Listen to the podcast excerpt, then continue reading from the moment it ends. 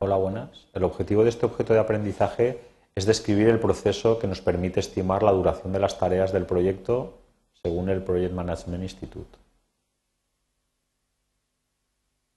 ¿En qué consiste este proceso? Pues básicamente pues, consiste en estimar el tiempo que requiere la realización de cada una de las tareas de nuestro proyecto.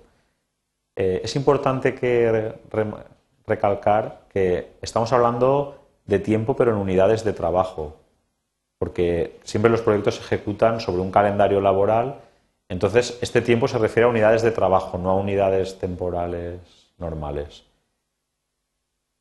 Una cosa muy importante es que nosotros, este, esta estimación de la duración temporal de las tareas, es muy importante que la realicemos con la mayor precisión posible.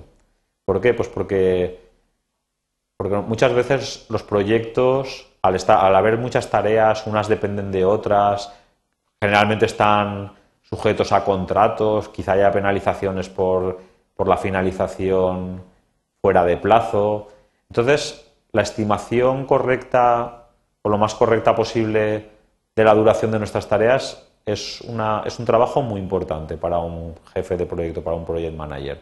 Entonces, ¿cómo se realiza una estimación precisa? Pues básicamente a partir de la experiencia del propio project manager. A veces hay que recurrir a expertos eh, o quizá la propia empresa en sus activos. Entendemos por activos por información que tenemos de cómo se han realizado otros proyectos y sabemos cuánto nos ha costado ejecutar tareas similares en proyectos parecidos. Toda esa información en conjunto es la que se utiliza para intentar estimar la duración de estas tareas de la mejor forma posible. A modo de esquema, pues nosotros tenemos las tareas de nuestro proyecto, tenemos estimados los recursos, pues las personas, equipos, Conocemos incluso los calendarios laborales porque sabemos cuándo cada persona o cada equipo estará disponible para poder realizar esa tarea. A veces el mismo, una misma tarea realizada por una persona con un perfil de gran experiencia eh, le cuesta mucho menos realizarla que a otra persona con menos experiencia. Por lo tanto, el recurso particular que va a ejecutar la tarea también nos condiciona la duración poco con toda esta información, pues nosotros intentamos estimar la duración de, cada una de las tareas de la forma más precisa posible. Globalmente, pues en nuestro proyecto está descompuesto a nivel de paquetes de trabajo, lo que sería la estructura de desglose de trabajo.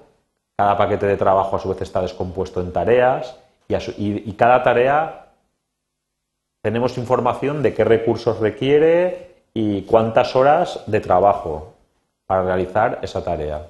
Entonces, como hemos comentado, además es una información relacionada con el recurso particular que va a ejecutar la tarea.